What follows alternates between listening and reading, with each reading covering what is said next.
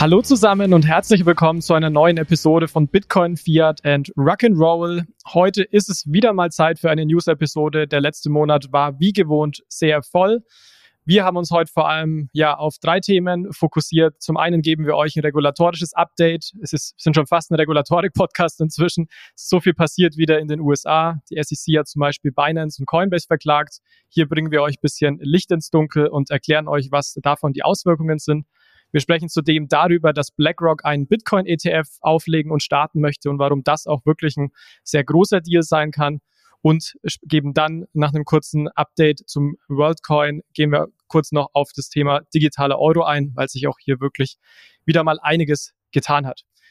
Wie gewohnt gibt es einen Newsartikel mit weiteren News bei Payment und Banking. Verlinken wir euch in den Show Notes. Da gibt es noch weitere Updates zum Thema Crypto, Stablecoin, NFT und Metaverse. Lest da gerne mal rein.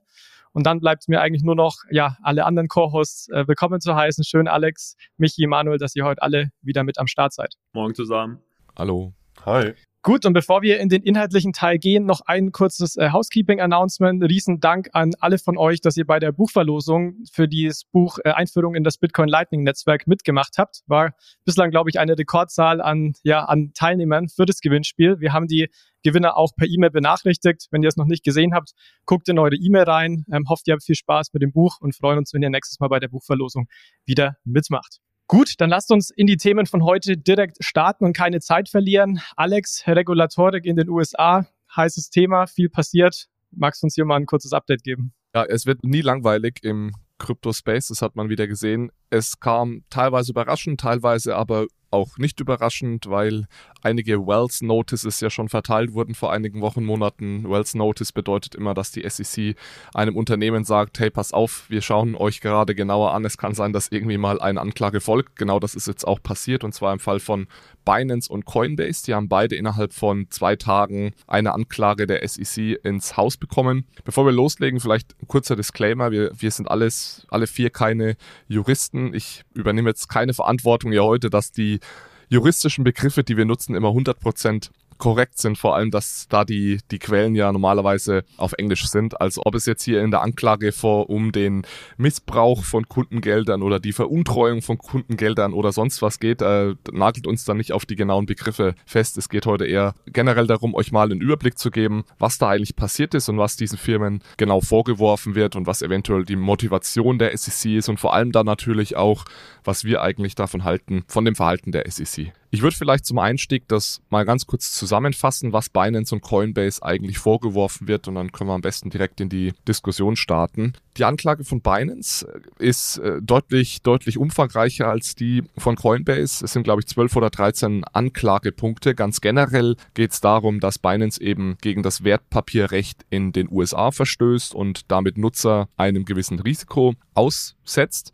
Es werden da verschiedene Entitäten angeklagt in den USA aber auch Sisi persönlich der CEO von Binance. Also es ist eine zivilrechtliche Klage. Wie gesagt, 12, 13 Anklagepunkte. Ich pick einfach mal einige raus. Die, die wichtigsten sind, denke ich, erstens mal, dass Binance vorgeworfen wird, mit nicht registrierten Wertpapieren zu handeln. Also das ist immer so der Standardvorwurf der SEC, dass eben einige Cryptocurrencies Wertpapiere sind. Im Fall von Binance jetzt vor allem der hauseigene Token BNB, aber auch dieser Stablecoin BUSD also das ist ein Anklagepunkt. Der zweite Anklagepunkt, dass es keine adäquate Trennung gab und gibt zwischen der internationalen Entität von Binance, Binance.com und der US-Entität. Die müssen immer relativ deutlich äh, getrennt sein und vor allem muss Binance International immer alles dafür tun, dass also die US-Bürger Binance International nicht nutzen dürfen und da wurde scheinbar teilweise das Gegenteil getan. Da wurde sogar erklärt, zumindest indirekt, wie man VPNs nutzt, um eben diese Länderbeschränkung zu umgehen. Dann wird Binance vorgeworfen, dass wichtige Kontrollen auf der Plattform gegenüber Kunden falsch dargestellt wurden. Also es wurde immer gesagt, hier man hat gewisse Kontrollen, automatisierte Kontrollen, um zum Beispiel Fake Trading zu verhindern. Man hat Compliance-Kontrollen. Und diese Kontrollen gibt's scheinbar alle gar nicht. Und dann, und das ist meiner Meinung nach der wichtigste und schwerwiegendste Vorwurf, geht's auch um eine Veruntreuung von Kundengeldern. Da gibt's verschiedene Firmen und das ist wirklich ein komplexes Firmenkonstrukt, äh, das TC da aufgebaut hat rund um Binance.com und Binance US und es geht darum, und können wir vielleicht später noch mehr ins Detail, dass eben Gelder zwischen Binance selbst und einer anderen oder zwei anderen Subfirmen von CZ hin und her geschoben wurden. Es ist, und das muss man dazu sagen, aktuell noch unklar, ob es sich jetzt hier um Kundengelder handelt oder einfach um Gelder dieser Firmen. Aber was klar ist, ist, dass es hier massive Interessenskonflikte gab zwischen Firmen wie der Börse selbst, der Binance Börse selbst und einem Market Maker, zum Beispiel Sigma Chain AG, die CC eben auch gehört. Und dass also dieses komplette Firmenkonstrukt, die Governance und die Interessenskonflikte einfach ein, ein sehr, sehr großes Problem darstellen. Klingt nach FTX, ja? Klingt so ein bisschen nach FTX. Das ist auch eigentlich genau der Punkt, dass wenn man sich die Anklage von Binance ansieht, dass einem da tatsächlich die Ohren schlackern ähm, und dass man das auch relativ stark trennen muss oder unterscheiden muss von der Anklage gegen Coinbase. Die, die ist deutlich schneller zusammengefasst. Bei Coinbase ist erstmal der CEO nicht angeklagt, sondern die Anklagepunkte sind hier vor allem, dass Coinbase mehrere Funktionen hier vereint, die eigentlich getrennt werden sollten. Also Coinbase ist ein Broker, es ist eine Börse und ein sogenannter Clearing Agent und dafür muss man sich laut SEC eben registrieren. Das ist so der eine Anklagepunkt, dass es ähnlich wie bei Binance eben ein unregistrierter Broker, Börse und Clearing Agent ist. Und die zweite ist dann wieder, dass eben die Wertpapiere nicht registriert sind. Und da hat die SEC sogar eine Liste mitgeliefert von Kryptowährungen, die sie als Security einstuft. Da gehört zum Beispiel ADA dazu von Cardano, Matic von Polygon, Sol von Solana, also relativ bekannte Kryptowährungen. Und auch das Staking-Programm von Coinbase wird also als Security tituliert. Es ist natürlich ärgerlich auch für Coinbase, aber war wie gesagt nicht sonderlich überraschend, weil daher Coinbase hat schon die Wealth Notice bekommen und deswegen müssen wir jetzt auch gleich in der Diskussion so ein Stück weit aufpassen, inwieweit sich diese Anklagepunkte unterscheiden und meiner Meinung nach ist eben diese Anklage gegen Binance deutlich, deutlich strenger und heftiger als Coinbase. Und Manu, du hast es gerade gesagt, bei Binance, da riecht es so bisschen nach FTX, weil es eben auch um die ja, Misshandlung von Kundengeldern eventuell geht. Und ich meine, dass Assets möglicherweise als ja, registrierungspflichtige Wertpapiere laut SEC eingestuft werden sollen, das ist ja an sich nichts Neues. Das haben wir im Podcast schon viel drüber geredet. XRP wird ja vorgeworfen, nicht registriertes Wertpapier zu sein. Da bin ich gespannt, was einfach die nächsten Monate hier rechtlich rauskommt. Aber Veruntreuung, Interessenskonflikte und so weiter, solche Themen sind natürlich extrem schwerwiegend und wenn da nur ansatzweise was dran ist, dann muss man da natürlich dementsprechend der Sache auch nachgehen und hier auch Unternehmen, wer auch immer oder sie privat etc., dann natürlich auch ähm, ja die Rechnung dafür geben, weil das natürlich absolut nicht nicht geht und ob es also von den Anklagenpunkten, das klingt wirklich so ein bisschen wie wie FTX. Ich meine, der Unterschied ist natürlich, Binance ist gerade immer noch da, also die halten ja bislang auch diesen hohen Abschlüssen äh, stand. Aber wir sind halt auch jetzt erst am Anfang dieser juristischen ja, Reise, hätte ich es jetzt vielleicht mal positiv ausgedrückt. Ich meine, und es ist natürlich Binance US, was verklagt wurde. Ähm, das ist ja eine Kryptobörse, die eine Zulassung hat in den USA. Der Großteil der Volumen läuft aber nicht über Binance US, sondern dann eben über die, ich weiß gar nicht, wo die dann reguliert ist oder wo die Hauptbörse eine Lizenz hat, irgendwo äh, auf den Bahamas wahrscheinlich oder in irgendeinem Inselstaat. Ähm, aber klar, das kann sich natürlich durchziehen. Ähm, wenn dann auch CC verklagt wird in den USA, insbesondere wegen seinem Firmenkonstrukt, wo die Gelder dann veruntreut wurden, in ähm, andere Unternehmen gepumpt wurden, die er auch kontrolliert. Das kann natürlich ein riesen, ähm, ja, einen riesen Rattenschwanz nach sich ziehen, auch wenn es eigentlich jetzt nur um diese relativ kleine ähm, Börse Binance äh, US, die ja reguliert ist, äh, erstmal geht zumindest. Ne? Also es ist tatsächlich, obwohl die Anklagepunkte deutlich strenger sind, wäre es wahrscheinlich für die Börse selbst, also für Binance, ein kleineres Problem als für Coinbase. Also wenn Coinbase tatsächlich schließen müsste, die haben in den USA den absoluten Großteil ihres Geschäfts. Also für Coinbase wäre das vermutlich der, der Todesschlag, während Binance vermutlich weiter existieren könnte. Tut sicherlich nicht gut, aber es geht jetzt vermutlich da nicht um Leben und Tod. Vielleicht nochmal äh, einen Schritt zurück, ganz kurz, was geht da eigentlich gerade ab in den USA und was, was, was macht da die SEC? Im Endeffekt geht es ja darum, dass die, dass es gibt ja so einen generellen Kampf gerade in den USA um die Vorherrschaft der Kryptoregulierung und da positionieren sich ja einige Regulierungsbehörden. In den USA ist es ja etwas anders ja, aufgesetzt als in Europa. Da gibt's verschiedene eher private Regulierungsbehörden, die dann verschiedene Kompetenzen haben. CFTC ist eine andere, die für Commodities verantwortlich ist, also für Rohstoffe. Und dann ist die Frage, ja, sind jetzt Kryptowährungen Wertpapiere? Dann würden sie von der SEC reguliert werden oder sind es Rohstoffe? Dann wäre es die CFTC. Und mit Gary Gensler ist jetzt jemand an der Spitze der SEC, der eigentlich sagt, alles außer Bitcoin sind Wertpapiere. Und damit fällt das alles unter unsere Fittiche. Jetzt ist es so, dass die verschiedenste Kryptobörsen, allen voran Coinbase, versuchen seit, seit Monaten Monaten, wenn nicht Jahren von der SEC reguliert zu werden. Das heißt, die gehen sehr aktiv auf die SEC zu und sagen, hey, pass auf, gibt uns einen Weg, uns zu registrieren und reguliert zu sein. Und die SEC ist da relativ passiv, reagiert nicht und verschickt aber jetzt Klagen ohne Ende. Das ist so ein bisschen der Vorwurf, der hier im Raum steht. Jetzt gab es ein, sagen wir mal, sehr bizarres äh, Event, in dem die SEC ein Unternehmen ausgegraben hat, das heißt Prometheum oder Prometheum. Und äh, das hat scheinbar jetzt eine, eine Registrierung der SEC bekommen. Und was die SEC jetzt macht, ist, sie wedelt mit äh, Prometheum durch die Gegend und sagt, schaut hin, es gibt hier ein Unternehmen aus dem Digital Asset Bereich, das hat es also geschafft, eine Lizenz von uns zu bekommen. Ihr sagt immer, das ist gar nicht möglich. Hier ist der Beweis, man kann im Digital Asset Bereich von uns lizenziert werden das war eine News, die äh, irgendwie durch die, durch die Szene ging. Und dann haben natürlich Leute mal angefangen, sich anzuzählen, was, was ist denn oder wer ist denn dieses Prometheum eigentlich? Und es ist wirklich bizarr. Also das ist ein Unternehmen, das niemand vorher gekannt hat. Also ich habe die auch hab den Namen auch noch noch nie gehört. Ist jetzt aber eben der erste lizenzierte Broker Dealer und äh, das erste lizenzierte Alternative Trading System der SEC, das Services für digitale Assets anbieten darf. Und da kam es zu einem ganz bizarren Auftritt vor dem US-Kongress, wo also der CEO dieses Unternehmens mit den demokratischen Abgeordneten gemeinsam so eine Show aufgeführt hat. Also das, wenn man sich das anhört, das ist wirklich cringe. Die eine Seite liest Fragen vor, der andere liest Antworten ab von einem Zettel. Also es war alles äh, inszeniert offensichtlich. Und er, der, dieser CEO unterstützt da also sehr die SEC und sagt, schaut her, wir sind diejenigen, die reguliert sind. Es stimmt nicht diejenigen, die sagen, man kann als Crypto Service Provider nicht reguliert sein, die lügen, es geht und so weiter und so fort. Das Problem ist jetzt, dass diese Firma weder ein Produkt hat, noch Kunden, noch ein Businessmodell, noch einen Markt. Das heißt, die dürfen zum Beispiel keine Kryptowährungen handeln, weil dafür müsste man diese Kryptowährungen auch registrieren bei der SEC. Das heißt, die nennen sich zwar Digital Asset Alternative Trading System und Digital Asset Broker Dealer, es ist aber völlig unklar, was die machen würden. Das heißt, es wurde hier ein Unternehmen lizenziert, das zwar Dinge machen darf, für die es aber überhaupt keine Nachfrage und überhaupt keinen Markt gibt. Und dann wird gesagt, schaut dahin, man kann sich doch bei uns lizenzieren. Was aber verschwiegen wird, ist eben, dass jegliches valides Businessmodell eben nicht lizenzierbar ist heute. Das heißt, ja, Coinbase könnte sich lizenzieren bei der SEC, indem es einfach sagt, wir hören auf, Crypto-Trading anzubieten. Ja, dann könnten sie sich lizenzieren. Aber genau das ist ja das Problem. Es geht ja darum, einen Weg zu zeigen,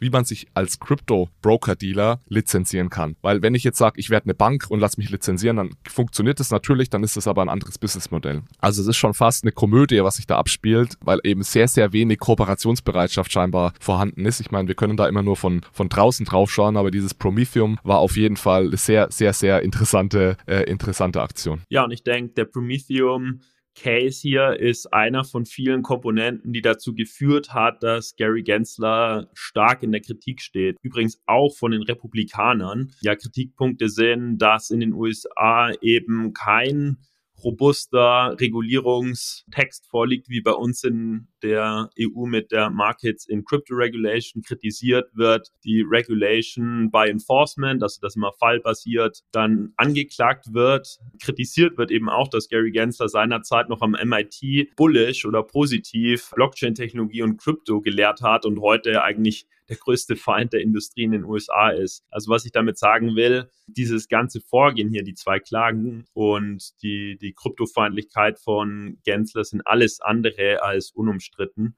Und es wird in den USA schon scharf diskutiert, ob die USA wirklich diesen Weg weitergehen will. Auch andere Regulatoren, das sind ja wirklich viele involviert in dieser Kryptoregulierungsdiskussion, sehen dieses destruktive Vorgehen von Gensler eigentlich kritisch.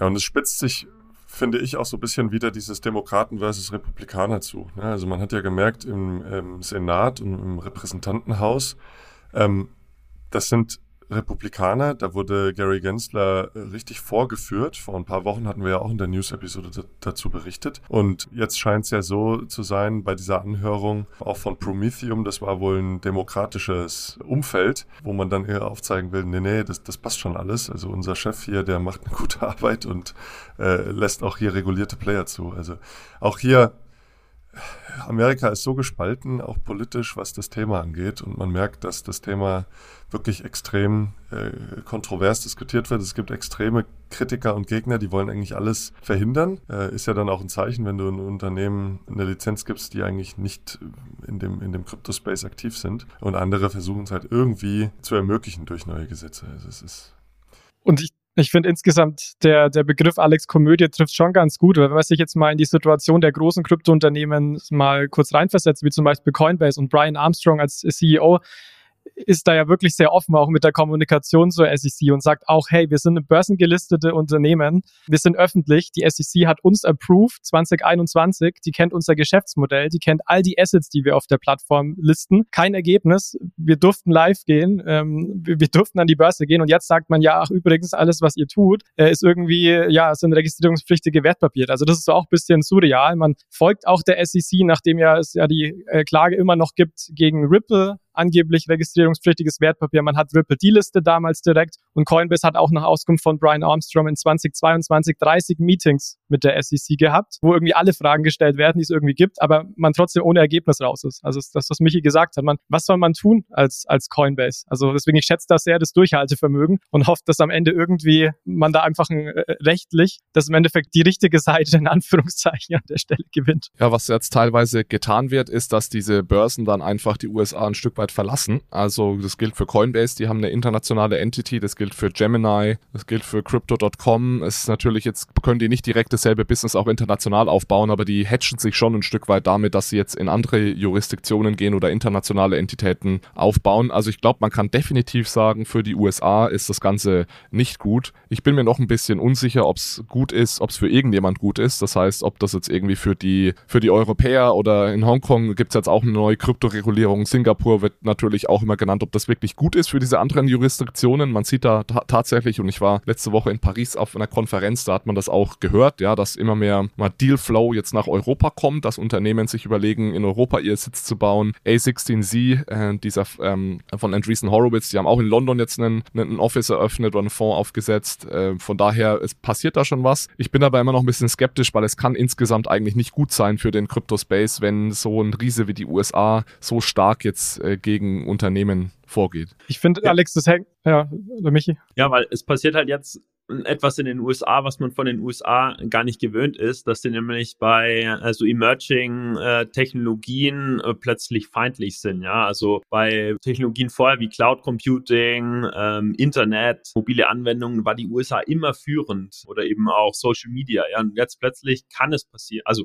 gut, ich meine, die kommen alle aus den USA und viele Krypto-Innovationen kommen immer noch aus den USA. Aber ja, wenn diese Komödie weiter so geht in den USA, dann bin ich nicht sicher, ob das so weitergehen wird. Und hoffe natürlich auch, dass Europa hier dann ähm, in den Lead geht. Also ich glaube schon, dass es eine Riesenchance jetzt für Europa sein kann durch die Mika. Und letztendlich hängt aus meiner Sicht viel davon ab, wie jetzt auch die Mika umgesetzt wird, weil wir haben jetzt ja rechtliche Klarheit. Es ist natürlich in dem Gesetzestext nicht alles, nicht alles geklärt und einiges ist Auslegungssache. Und da ist für mich jetzt so, glaube ich, die extrem wichtige Frage, ob man das eher pro Industrie und pro Innovation auslegt als Regulator oder ob man jetzt wirklich sagt und so ein bisschen sich das von den USA abschaut und dann sagt, ja, wir gehen hier jetzt noch mal ein bisschen strikter vor und da, weil dann würde im Endeffekt Europa den Vorsprung in Anführungszeichen oder den Vorteil, das hier hat, hier verspielen. Also ich glaube, das werden jetzt extrem spannende zwölf Monate, bis man da Klarheit hat, wie auch bestimmte Teile der Mika ausgelegt festgelegt werden und was das letztendlich für die Kryptounternehmen bedeutet, weil ich mir schon vorstellen könnte, dass einige nach Europa dann letztendlich kommen, auch aus den USA.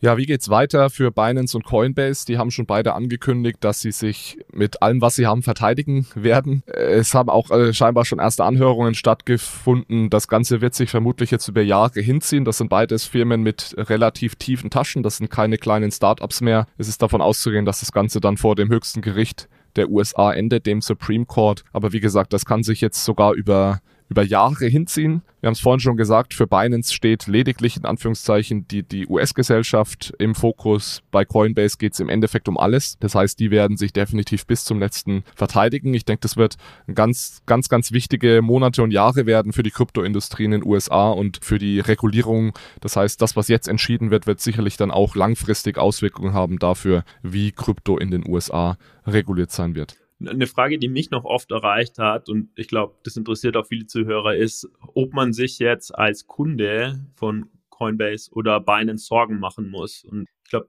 es sind halt erstmal die US-Entitäten, die hier angeklagt sind. Das heißt unmittelbar nicht, denn wer jetzt in Deutschland, Österreich, Schweiz äh, dort verwahrt, ist höchstwahrscheinlich, hat sich höchstwahrscheinlich nicht bei der US-Entität Entität registriert. Aber mittelbar halt, insbesondere bei Coinbase, besteht halt schon das Risiko, dass wenn die, der Rechtsstreit von Coinbase schief geht, dass Coinbase das nicht stemmen kann, eben weil ein Großteil des US-Geschäfts, äh, des Geschäfts in den USA ist und das dann natürlich auch betriebswirtschaftlich massive Konsequenzen hätte für Coinbase. Ich meine, äh, noch ein Punkt vielleicht zu Binance. Ich finde es schon interessant, weil Binance ist ja eigentlich den Weg gegangen, den man sich irgendwie vorstellt. Ne? Die haben von Anfang an versucht, reguliert zu werden. Die haben ein IPO gemacht, sind publicly listed an der, an der Börse. Du meinst Coinbase, Manuel, oder? Sorry, Coinbase. Ich habe Binance ja, gesagt. Ich habe mich schon gewundert bei Binance. Coinbase. Und und der IPO wurde von der SEC genehmigt. Ja, also genau. da, du musst ja auch durch die SEC, wenn du, wenn du an der Börse gelistet sein willst.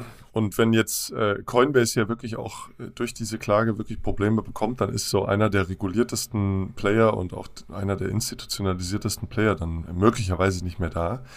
Ähm, es gibt ja auch Stimmen, die sagen, naja, das ist im Prinzip auch ein Push in Richtung des TradFis, des traditionellen Finanz, der traditionellen Finanzwelt. Und die haben sich direkt ja auch positioniert. Ich meine, die Meldung, die kann man, glaube ich, schon vorziehen oder auch schon bringen. Und zwar äh, kam vorgestern auch nochmal die Meldung raus, Charles äh, Schwab, ähm, Fidelity und Citadel Securities, die haben jetzt angekündigt, ihren EDX Markets, also eine Kryptobörse live zu nehmen ähm, nur für Bitcoin, Ether, Litecoin und Bitcoin Cash.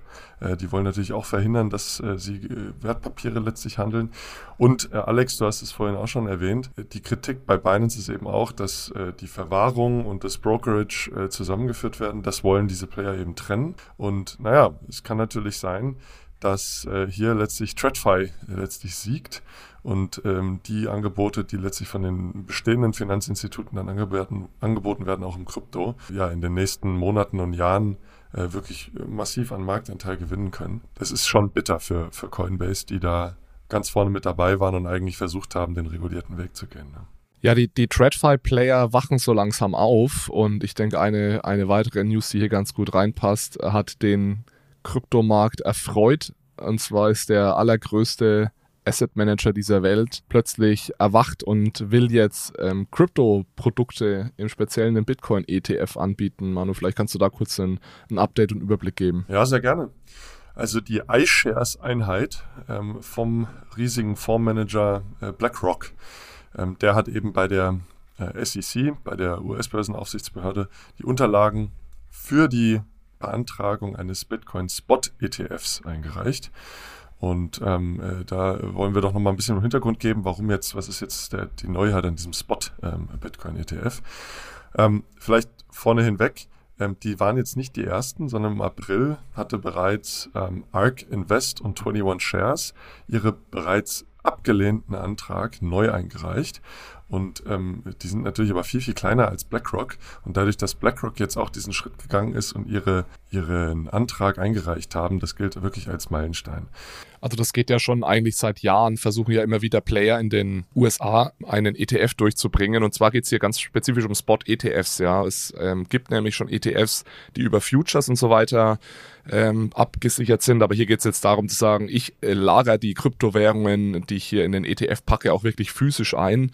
Und da beißen sich seit Jahren Anbieter die Zähne aus, wieder bei der SEC, äh, die, das, die das also nicht erlaubt bislang. Genau, das ist eine längere Geschichte. Seit Monaten, vielleicht sogar Jahren versuchen unterschiedliche Player so einen Spot-ETF einzureichen, beziehungsweise den Antrag einzureichen, wurden alle bisher abgelehnt. Und BlackRock hat aber ein extremes, ähm, eine extreme hohe Erfolgsquote. Die haben 99 Prozent ihrer Anträge wirklich genehmigt bekommen. Und ja, man geht jetzt davon aus, dass die Chancen wirklich besser stehen. Und da ähm, gehen wir gerne nochmal ein bisschen Hintergrund. Es gibt bereits einige solcher Future-basierten ETFs. Alex, äh, du hast es äh, gesagt, aber Spot-Bitcoin-ETFs äh, bisher eben noch nicht. Diese Future-ETFs, die beziehen sich dann letztlich auch auf Crypto-Futures, die an regulierten Handelsplätzen wie der Chicago Mercantile Exchange, der CME, gehandelt werden. Und der Grund, warum man den Spot-ETF äh, bisher nicht zugelassen hat, war unter anderem immer, dass man Preismanipulation irgendwie ähm, erwartet oder ähm, äh, dass das ein Risiko sei. Da scheint es jetzt anscheinend äh, eben die Meinung zu geben von BlackRock, dass es jetzt aber ein guter Zeitpunkt ist, unter anderem auch, weil ähm, die Klage, die Grayscale aktuell führt, für ihren geschlossenen Bitcoin Fund, die könnte vielleicht gewonnen werden. Und was ist da der Hintergrund? Grayscale, die haben diesen geschlossenen Bitcoin äh, ähm, und die wollten schon vor äh, Monaten eben den in einen ETF äh, umwandeln, damit man eben die äh, Anteile letztlich auch handeln kann und damit Grayscale auch das Angebot der Nachfrage anpassen kann und dann eben auch den Preis zu stabilisieren. Weil das große Problem ist, diese Voranteile von dem geschlossenen Grayscale Fund, die sind nicht immer ähm, äh, gleich äh, dem Net Asset Value des Fonds und somit äh, gibt es da große Preisunterschiede. Ja. Und das ist bei einem ETF nicht der Fall, weil man bei einem ETF letztlich das Angebot an äh, ETF-Anteilen, also an, an Voranteilen, letztlich der Nachfrage anpassen kann und somit natürlich den Preis stabilisieren kann. Ja. Ähm, da läuft aktuell noch eine Klage und ähm, äh, Branchenexperten gehen davon aus, dass ähm, ja, man jetzt einschätzt, dass das äh, relativ ähm, äh, wahrscheinlich ist, dass Grayscale hier diese Klage gegen die SEC gewinnt und dass ähm, äh, BlackRock jetzt gerade den Zeitpunkt als ideal annimmt, ähm, einer der ersten zu sein, beziehungsweise dann jetzt eben der zweite zu sein ähm, und äh, äh, dann äh, aber auch eben die Chance hat, dass das wirklich genehmigt wird. Denn in Amerika ist es so, je früher man den Antrag stellt, desto schneller wird er bearbeitet. Also die Pipeline, die ist extrem relevant. Und äh, ganz interessant war dann jetzt, dass in den letzten Tagen mehrere andere sofort auch ihre äh, Antrag äh, eben entsprechend eingereicht haben. Wisdom Tree, Invesco äh, und Galaxy und Bitwise, die haben alle äh, entsprechend auch ihre Anträge jetzt eingereicht. Also jetzt hat die SEC ähm, ganz schön was zu tun.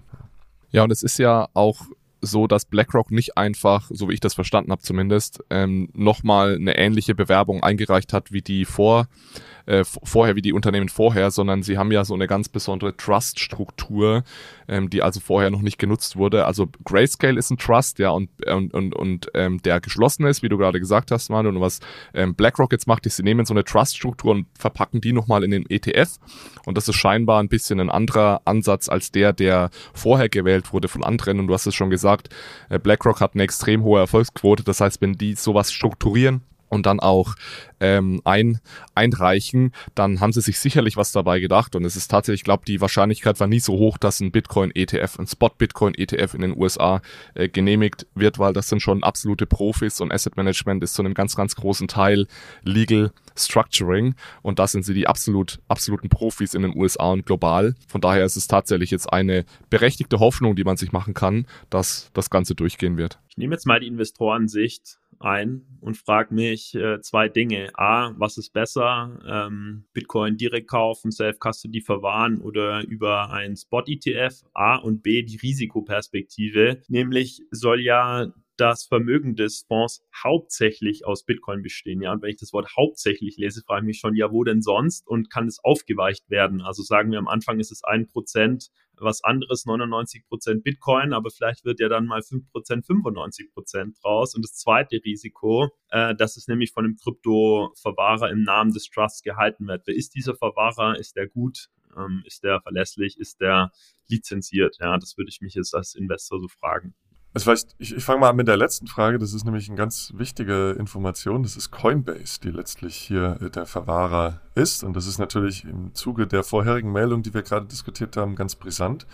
Ähm, äh, man geht hier trotzdem eben mit, mit Coinbase, weil es halt eben auch ein institutionalisierter Verwahrer ist, äh, eigentlich als ganz gut reguliert gilt natürlich. Ähm, und ja, äh, was hat man da, Michi? Du hast ja gesagt, es äh, läuft dann oder wird verwahrt in dem Namen des Trusts. Ähm, es ist aber so, bei Voranteilen, das sind äh, Sondervermögen und bei einem ETF letztlich auch. Das heißt, man hat keinen, keine Schuldverschreibung von einem Emittenten auf den letztlichen Underlying Value, sondern man hat wirklich ein ähm, ja, Sondervermögen, ein Besitz von diesen Underlying Assets. Das ist das äh, Schöne bei solchen Voranteilen, auch bei ETFs. Somit ist das auch von ETPs, was letztlich hier solche Exchange Traded Notes oder Exchange Traded äh, Commodities ähm, äh, sind, ist das nochmal was anderes und grenzt es sich nochmal ab, ja, weil genau das sind äh, börsengehandelte Schuldverschreibungen von Emittenten, ähm, die wir ja schon zuhauf sehen. Ähm, äh, also auch in Deutschland sind da einige solcher äh, ETNs, Exchange Traded Notes, ähm, zugelassen. Ähm, aber der große Unterschied ist eben, es ist Sondervermögen äh, bei einem ETF. Das heißt viel sicherer. Lass uns Das vielleicht nochmal ganz kurz ein bisschen, ein bisschen deutlicher erklären, welches Risiko man jetzt wo nimmt. Also es ist ja so, wir haben jetzt BlackRock, das ist der Asset Manager, die geben die ETFs aus. Äh, was ist der Vorteil von dem ETF? Naja, es ist einfach ein börsengelistetes Produkt, das ich handeln kann. Ich muss als jemand, der nicht im Crypto-Space unterwegs ist, mir kein, keine Wallet runterladen. Ich muss an keine Kryptobörse gehen oder so. Ich muss keine Private Keys verwahren, sondern das ist für diejenigen vielleicht, die den ersten Schritt in diesen Space machen, mal was. Ich habe meine Aktien in meinem äh, Brokerage-Account liegen und direkt äh, dort kann ich jetzt also auch in, in Bitcoin investieren. Es ist definitiv ein bisschen teurer als, äh, als das direkt zu kaufen, weil du hast da jährlich immer so ein bisschen eine Managementgebühr, die wird nicht sonderlich hoch sein, die wird deutlich unter einem Prozent sein, meiner Meinung nach, aber trotzdem ist es ähm, mehr als nichts, ja. Und das, das, das Risiko, das ich hier nehme bei dem ETF ist, wie Manuel schon gesagt hat, ich habe kein Risiko gegenüber BlackRock. Also BlackRock verpackt diese Bitcoins nur, legt die aber zu Coinbase und Coinbase verwahrt das alles. Wenn BlackRock pleite geht, gehören mir diese Bitcoins immer noch. Die liegen aber bei Coinbase. Das heißt, es ist im Endeffekt vergleichbar mit, als würde ich Coinbase als meinen Custodian nutzen. Weil wenn, wenn Coinbase pleite geht und es können die Bitcoins natürlich weg sein, wenn Coinbase Fehler macht, ja, und die Private Keys verliert zum Beispiel. Also dieses Risiko habe ich. Es ist definitiv keine Self-Custody, aber ähm, das Wichtige ist eben gegenüber dem Asset Manager, der diesen Wrapper, diesen ETF-Wrapper um die Bitcoins packt, habe ich kein Risiko. Bei ETPs oder ETCs ist es, wie Manuel sagt, ein bisschen anders, wobei auch die kann man so strukturieren, dass man dieses Risiko ähm, entweder komplett aus der Welt schaffen kann oder zumindest ähm, sehr, sehr stark minimieren kann. Und da wird immer sehr, sehr viel Wert drauf gelegt, natürlich auch von Seiten von Asset Managern, dass man, dass man eben möglichst wenig Risiko für den Endnutzer generiert. Interessant vielleicht noch letzter Punkt. Sowas wie ein Bitcoin-ETF ist in Deutschland gar nicht möglich, weil in Deutschland ist es nämlich nicht erlaubt, äh, ETFs zu machen, die einzelne Produkte als Underlyings haben. Das heißt, es müssen immer irgendwie Indizes sein. Das heißt, man könnte in Deutschland zum Beispiel die Top 10 Kryptowährungen in einen ETF packen. Alles andere ist rechtlich gar nicht, gar nicht machbar. Ich würde gerne noch mal kurz auf einen Punkt eingehen, Alex, den du gemacht hast. Und zwar hört man das ja auch viel aus dem Bitcoin-Space von wegen, ja, wieso braucht es denn jetzt ETFs? Ich will doch not your keys, not your coins. Ich will mir selbst verwahren und so weiter. Und du hast gesagt, das ist kein Self-Custody. Das heißt, in dem Fall liegt es bei einem Custodian wie zum Beispiel Coinbase. Also es ist vermutlich nichts für Leute, die schon ewig im Space ähm, sind, sondern eher was für Einsteiger. Das ist vielleicht so der erste Punkt. Und der zweite Punkt, und ich glaube, da kann man gar nicht betonen, wie wichtig dieser Punkt ist, ist wirklich die Verfügbarkeit. Also man muss sich nicht mehr überlegen, wo kaufe ich mir meine Krypto, oh, ich brauche hier einen Account bei Bison, bei Relay und so weiter, sondern ich kaufe es einfach da, wo ich meine Aktien ETFs kaufe, weil in der Regel ist BlackRock iShares natürlich auch eine Brand, die extrem viel angeboten wird bei den Brokern und wo man auch erwarten kann, dass die extrem weit verfügbar sein wird. Und deswegen glaube ich, war das auch so ein gewisser, ist es ein weiterer Schritt in die Richtung, also wenn es natürlich so weit kommt und die Wahrscheinlichkeit von 99 Prozent hier die Erfolgsstory weitergeht, dass Institutionelle hier natürlich ähm, die Möglichkeit haben und eben auch Einsteiger. Und deswegen ist, denke ich, auch so ein Grund, warum der Kurs gerade so extrem bullish reagiert hat aus meiner Sicht. Ja, und man, man darf ja nicht vergessen, dass diese Single Currency ETFs, also jetzt der Bitcoin ETF, ist ja auch nur der Beginn. Und so richtig lohnt sich das eigentlich erst, wenn man dann, wie ich gerade gesagt habe, Indizes baut, zum Beispiel, wenn dann die Top 10, 20 oder 50 Währungen da drin sind. Ist ja genauso wie heute ne, die, die BMW-Aktie, die kaufe ich direkt, da kaufe ich keinen Fonds, das gibt's ja auch gar nicht. Aber es gibt den DAX ETF, wo dann eben alle DAX-Werte drin sind und ähnlich dann auch im Kryptobereich. Wenn es dann Indizes sind oder es gibt dann ja auch Strategien, das heißt eine Momentum-Strategie zum Beispiel oder vielleicht dann irgendwann auch mal aktiv gehandelte Kryptofonds und für diejenigen, die das, die das mögen, die sagen, ich vertraue diesem Portfolio-Manager, ich, ich, ich glaube, dass der besser ist, als wenn ich jetzt einfach in Bitcoin investiere, der outperformt den Markt, kann man dann eben über so Fondsstrukturen auch da rein investieren und erst dann, erst dann lohnen sich Fondsstrukturen oder beziehungsweise dann werden die Vorteile von Fondsstrukturen noch deutlicher als bei einem Single Currency Bitcoin ETF. Ja, aber zwei Punkten, äh, Alex, da würde ich dir widersprechen. Und zwar einmal, dass das nur was für Einsteiger ist und B, dass es im Zweifel teurer ist. Ähm, ich glaube nämlich, dass es nicht nur ein Produkt ist, was äh, von Einsteigern gekauft wird, sondern ich glaube, das könnte wirklich ein großer Schritt sein in Richtung ja auch traditioneller Player, auch großer Player, die eben Bitcoin Exposure irgendwo beimischen wollen. Denn auch für die ist es natürlich ein größerer Schritt, sich überhaupt erstmal an eine Kryptobörse anzuschließen. Das muss durch Compliance durch. Man muss überhaupt den Risikoappetit haben, dann mit so einem Player zu gehen. Jetzt stell dir mal vor, die sind mit FTX gegangen, da haben sie ein Riesenproblem. Jetzt dachte man vielleicht, man geht mit BlackRock, jetzt haben die aber auch eine SEC-Klage. Also es ist gar nicht so einfach, da einen Player zu finden, auch als großer traditioneller Finanzplayer, wo man äh, ohne äh, Bedenken und ohne, großes, ohne große Probleme äh, Kryptos kaufen kann.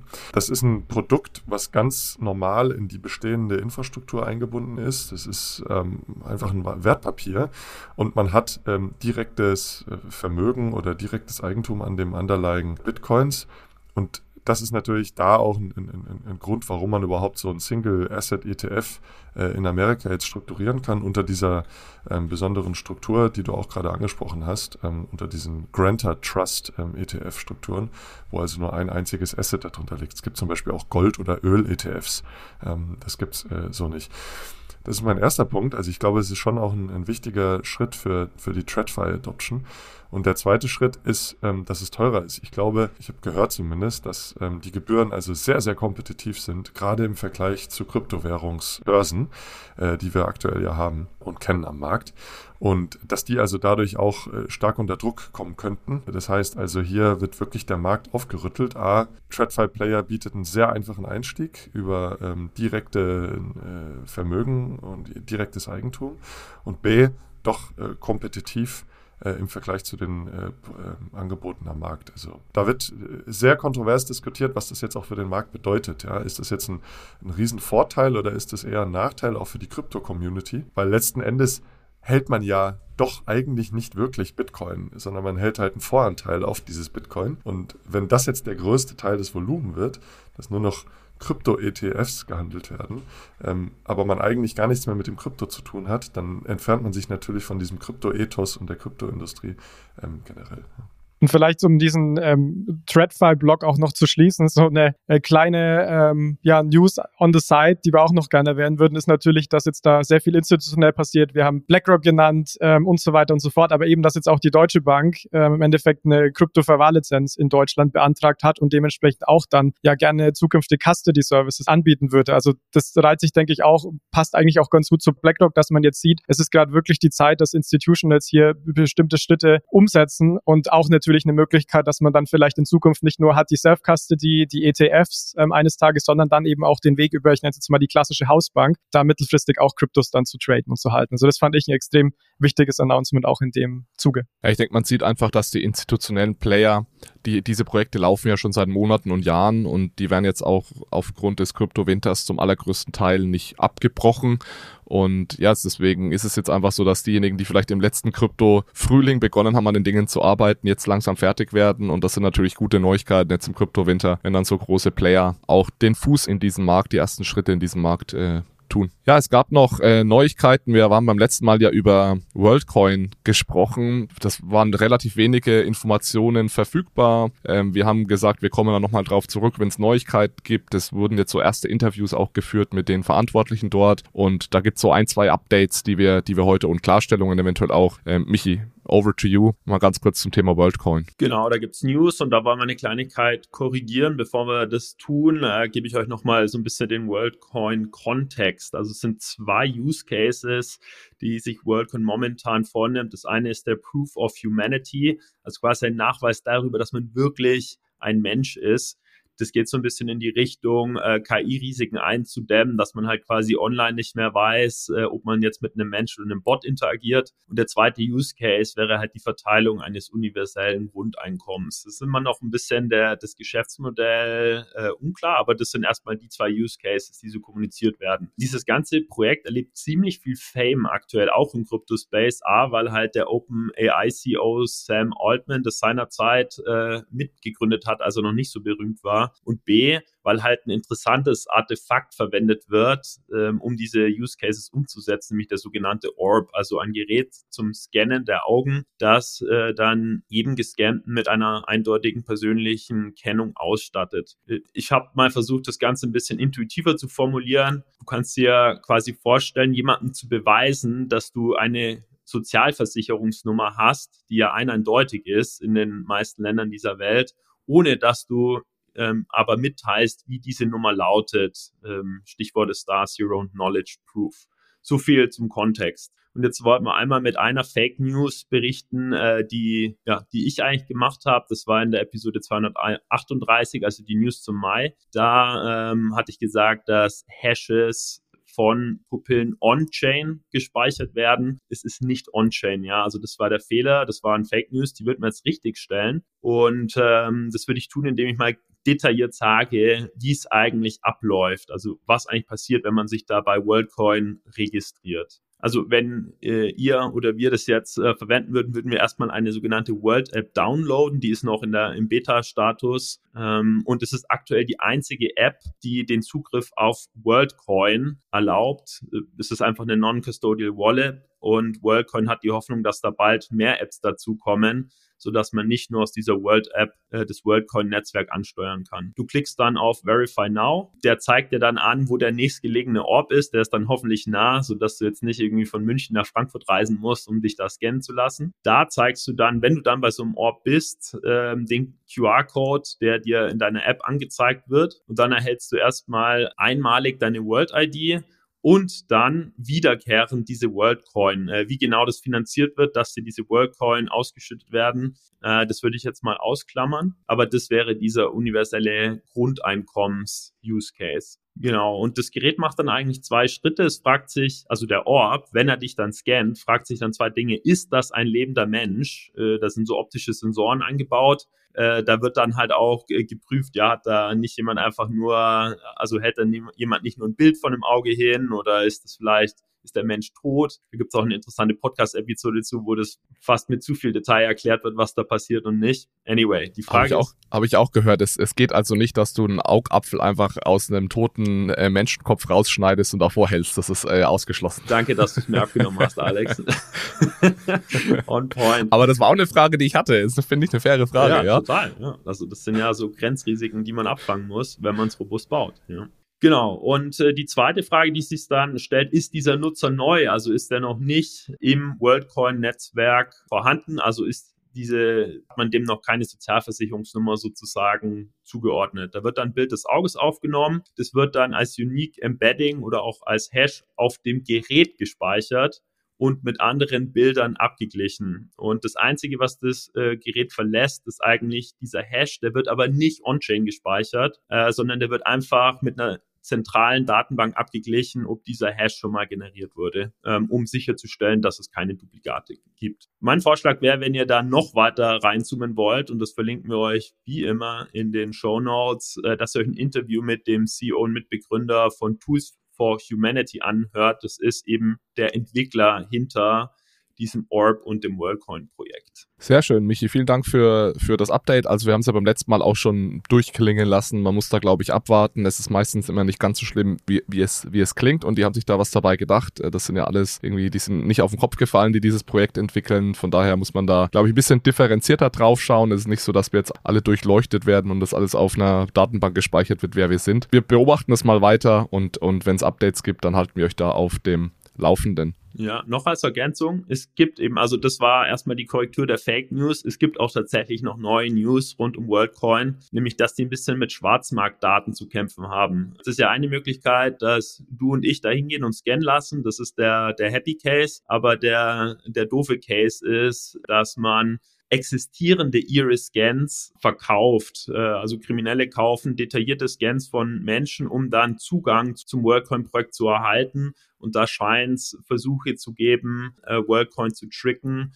Äh, Betrüger haben zum Beispiel Iris-Scans in Kambodscha für weniger als 30 Dollar angeboten, um dann mit denen sich entweder Zugang zu verschaffen oder die weiter zu verkaufen. Da bleiben wir dran und wenn sich das materialisiert, dann geben wir euch ein Update.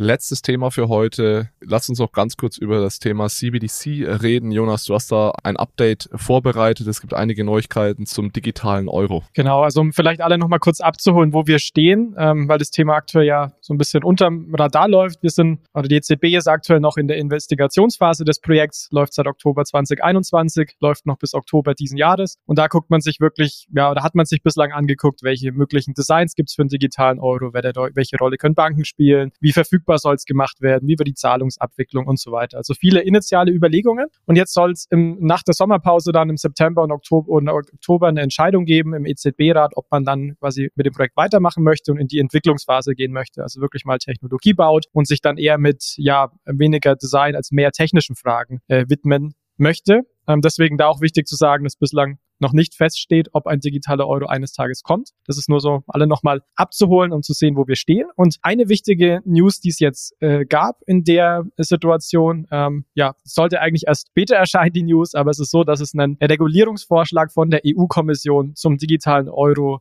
geben sollte, beziehungsweise aktuell auch schon gibt. Der war du musst es ein bisschen besser verkaufen, Jonas. Ein, ein geheimes Dokument, das uns exklusiv vorliegt. ähm, und ihr hört es hier zuerst, äh, die Zusammenfassung dieses Regulierungsvorschlags. Jonas hat sich das Ganze angesehen. Ja, ich muss noch ein bisschen an meinen äh, Sales Skills dann hier anscheinend, äh, anscheinend arbeiten. Genau, also dieser exklusive Leak, der uns zugegangen ist, da berichten wir jetzt drüber. genau, also so ursprünglich war dieser Gesetzesvorschlag für den 28.06. Äh, angedacht, das heißt kurz nach Erscheinung des Podcasts. Der ist jetzt tatsächlich schon vorher ähm, ja, uns exklusiv zugespielt worden. Und warum ist es wichtig? Also es ist vor allem deshalb wichtig, weil die EZB schon gesagt hat, dass einige Designentscheidungen, zum Beispiel wenn es rund um Privatsphäre geht, nicht von der EZB getroffen werden, sondern vom europäischen Regulator. Was aus meiner Sicht auch der richtige Weg ist, dass nicht die EZB immer sagt, wir machen es so und dann wird es so gemacht, sondern der europäische Regulator, das heißt am Ende das Zusammenspiel aus Parlament, Kommission und Rat hier drüber entscheidet. Deswegen ist das ein extrem wichtiges Dokument ähm, an der Stelle. Und in diesen, dieser jetzt vorab geleakten Version, man muss natürlich sehen, ob das auch die Version ist, die dann am 28.06. erscheint, kann man heute, Stand heute einfach noch nicht sagen. Sind eben aus meiner Sicht schon sehr interessante Details, die für mich dann doch überraschend waren und die würde ich euch gern mal, äh, mal vorstellen und auch gern mit euch diskutieren. Und vielleicht starten wir erstmal mit den Dingen, die weniger überraschend waren für mich. Es war, digitale Euro sollen äh, öffentliches Zahlungsmittel werden, erstmal vor allem für Bürger in der Eurozone zur Verfügung gestellt werden, soll erstmal keinen Zins tragen, soll kein programmierbares Geld sein. Das sind alles Themen, die haben es an sich schon in sich, aber haben wir alles schon mal drüber geredet, würde ich jetzt weniger drauf, ähm, drauf eingehen. Was ich aber doch sehr interessant finde, ist vor allem das Thema ähm, Privatsphäre wieder einmal, weil hier zum Beispiel gesagt wird, der digitale Euro soll natürlich die Privatsphäre schützen, Verarbeitung von personenbezogenen Daten minimieren. Klingt ja so, soweit erstmal ganz gut, aber eben auch, dass es bei Offline-Zahlungen, also Zahlungen ohne ähm, Internet und auch aus der, aus der Nähe. Also man kann sich so vorstellen, ich treffe mich mit Alex in St. Gallen und schicke von Handy zu Handy quasi einen digitalen Euro rüber, dass da die Privatsphäre recht hoch sein soll, möglicherweise auch fast so hoch wie bei Bargeld. Aber, und das ist für mich so ein bisschen das, also meine gute Neuigkeit, finde ich. Aber die zweite Neuigkeit ist auch, dass es bei Online-Zahlungen quasi ähnliche Privatsphäre geben soll, wie es heute bei digitalen Zahlungen der Fall ist. Also ähnlich wie eine Banküberweisung, PayPal oder ähnliches. Ähm, und das ist im Endeffekt ja was, was schon, wie gesagt, neu war, dass man hier auch unterscheidet, ähm, wo man aber wirklich dann jetzt schon auch nochmal tiefer gehen muss, was das jetzt genau für den Datenschutz bedeutet, weil wir ja auch schon drüber, häufig darüber berichtet haben, welchen USP das geben kann, wenn man eine sehr hohe Privatsphäre auch für Online-Zahlungen ermöglicht. Und wenn das jetzt nicht gegeben ist, dann ist halt wieder mal die Frage vom, vom Use Case und vom Nutzen für den äh, Endkunden an der Stelle. Äh, Jonas, ich habe das noch nicht ganz gelesen, muss ich ganz direkt sagen. Das ist ein doch recht langer und detaillierter Text.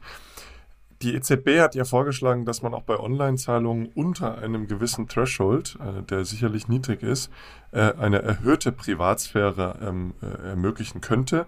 Bedeutet also, dass dann die Banken ähm, ja, die Erlaubnis bekommen, regulatorisch weniger ähm, AFC und, und Sanktionschecks äh, machen zu dürfen. Hast du dazu was gelesen? Hast du dazu was gefunden? Genau, also das hatte ich tatsächlich auch in diesem ähm, Prototyping-Dokument gelesen, das ist so eine Simplified Due Diligence. Ähm, da hat man tatsächlich in dem Dokument jetzt nichts dazu gelesen. Da, das war ist auch wirklich spärlich, die Information. Da waren wirklich nur ein, zwei Sätze. Ach, übrigens, für Online-Zahlungen wird so ungefähr die Privatsphäre von, äh, von, von digitalen Zahlungen heute. Also das war so ein Satz. Ähm, deswegen da hoffe ich auf jeden Fall, dass sich da noch was tut, ähm, weil das ist, denke ich, ein sehr wichtiger Punkt, Manuel. Und da kann der digitale Euro auch einen Mehrwert bringen an der Stelle. Wenn man hier dann nicht für den ersten Euro bei einer Online-Zahlung dann kompletten KYC mit allen Dokumenten durchlaufen muss. Was ich dann neben dem Privatsphäre-Thema noch interessant fand, war, dass der digitale Euro jeden Bürger zugänglich gemacht werden soll. Das ist vielleicht keine Überraschung, aber dass alle Banken Dienstleistungen rund um den digitalen Euro anbieten müssen, sogenannte Basic Services. Dann, dass auch öffentliche Stellen, wie zum Beispiel Behörden oder Poststellen, den digitalen Euro verbreiten sollen, also auch mit ausgeben, äh, ja, also einfach unter die Leute bringen. Und es auch möglich sein soll, den digitalen Euro ohne Bankkonto erhalten zu können. Also da bin ich gespannt, was das letztendlich genau heißt, weil Manuel, das kommt ja dann wieder zu dem Due Diligence. Wenn ich jetzt kein Bankkonto habe, kann ich mir das vorstellen wie so eine Prepaid-Karte, die ich mir in einem Laden kaufen kann. Dann braucht es aber ja vielleicht auch gewissen KYC oder eben nicht, also hat dann wieder Implikationen für die Privatsphäre. Und deswegen, das waren für mich so Punkte, wo ich gedacht habe, okay, interessant, das ist für mich neu, aber muss man natürlich dann im Detail sehen, wie sich das dann ja auch im letztlichen Gesetzestext widerspiegelt und was das letztendlich genau für die Verbreitung des digitalen Euros auch bedeutet. Ja, ich glaube, das ist insbesondere für die, für das Argument äh, relevant der finanziellen Inklusion. Ne? Also für diejenigen, die kein Bankkonto heutzutage haben, die sollen dann, äh, so wie ich es verstanden habe, eben zu Behörden oder Poststellen gehen können, dann mit einem Bargeldeinzahlung letztlich digitale Euro-Wallets bekommen. Ich habe da noch totale äh, Fragezeichen, muss ich ganz ehrlich sagen, weil ähm, es geht ja, was ich auch meinte mit der Privatsphäre, nicht nur um KYC, sondern es geht ja dann um die AFC-Checks, äh, Sanktionschecks und so weiter, ähm, die in der Bank ja Teil der, der, der Payments Value Chain sozusagen sind, die laufen immer durch. Ja? Ähm, und die Banken sollen ja dann entsprechend die Wallet ähm, bereitstellen für Kunden, wie auch diese Checks machen. Ja? Ähm, ja, es soll ja auch eine Karte geben. Ich weiß nicht, wer dann diese Checks macht, beziehungsweise wenn jemand kein Bankkonto hat, aber trotzdem auf der App ähm, äh, dann zum Beispiel der digitalen Euro-Web der App der EZB Transaktionen tätigen will, wer macht denn dann die Checks? Also gibt es dann da eine Bank, die das machen muss? Äh, wird die dann dazu verpflichtet? Ist es irgendwie vielleicht eine öffentliche Bank, die das dann machen muss?